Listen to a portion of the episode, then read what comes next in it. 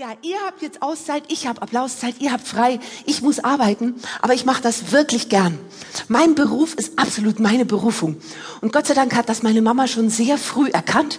Die hat mir bereits mit drei Jahren mein erstes Kostüm geschenkt, nämlich einen Bärchenanzug. hey, mit eingearbeiteten Füßchen und Puschelschwanz in Leopardenmuster. ich habe daraufhin Laufen lernen übersprungen, direkt Steppen geübt, hey, mit den Supplöffeln auf die Kochtöpfe getrommelt und in die Klobürste gesungen, yeah! Also gegen mich als Kind war Louis de Funès ein in sich ruhender Zen-Mönch. Und mein Vater ist daraufhin dann irgendwann auch völlig entnervt ausgezogen. Ja, so wurde ich bereits im zarten Alter von drei Jahren vom ersten Mann verlassen.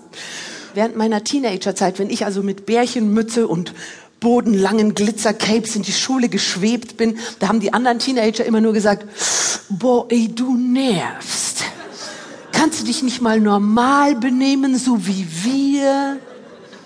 Naja, und so bin ich bis Anfang 20 durch die Straßen gelaufen und wusste nicht, wer und was ich eigentlich bin.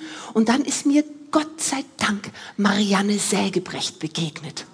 Und die hat mich zu ihrer Ausprobierbrettelbühne mitgeschleift und hat gesagt, da gehst jetzt nauf und spuist. Plötzlich wurde mir klar, hier oben, da kann ich endlich das sein, was ich wirklich bin eine Brettelschnepfe. Hey, wow.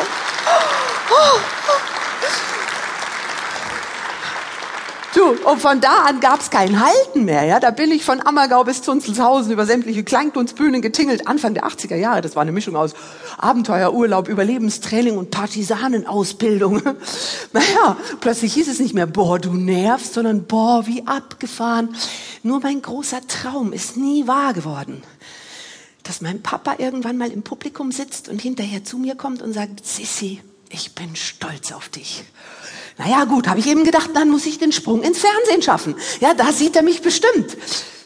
Fernsehen? Kennt ihr? Äh, das, das war noch vor Internet. Das war damals wirklich was Tolles, ja. Und mein Agent Harry, der hat mir zum Geburtstag drei Wunschbändchen geschenkt. Mit denen bin ich nach Hause gelaufen, hab mich auf die Knie geschmissen und hab gesagt: Lieber Gott, du weißt, dass ich nicht an dich glaube, aber Hauptsache, du glaubst an mich. Also, ich wünsche mir meine eigene Fernsehshow und dass dieser Kinofilm klappt, an dem Harry gerade dran ist und mein neues Bühnenprogramm, das muss super werden. Danke. Dann habe ich die Ärmel hochgekrempelt, das soll bekanntlich helfen, wenn man sich was gewünscht hat. Und was soll ich sagen? Es ist tatsächlich alles wahr geworden. Ich hatte ein Wahnsinnsglück. hey, aber glücklich.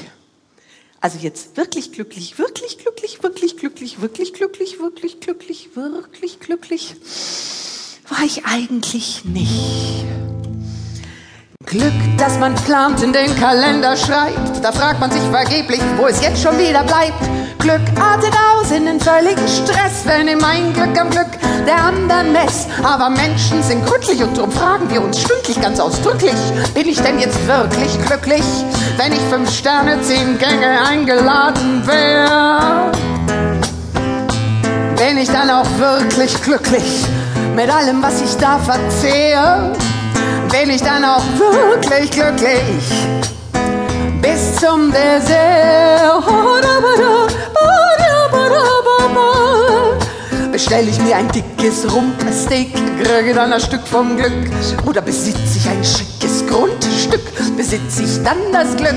Oder finde ich ein wertvolles Fundstück, dann das Glück. Oder beherrsche ich ein tolles Kunststück, beherrsche ich dann das Glück.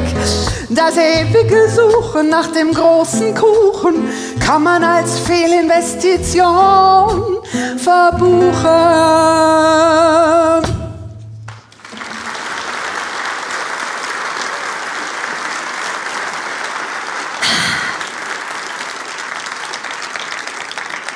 Hey, aber von diesem großen Kuchen, da habe ich mir ein fettes Stück genommen.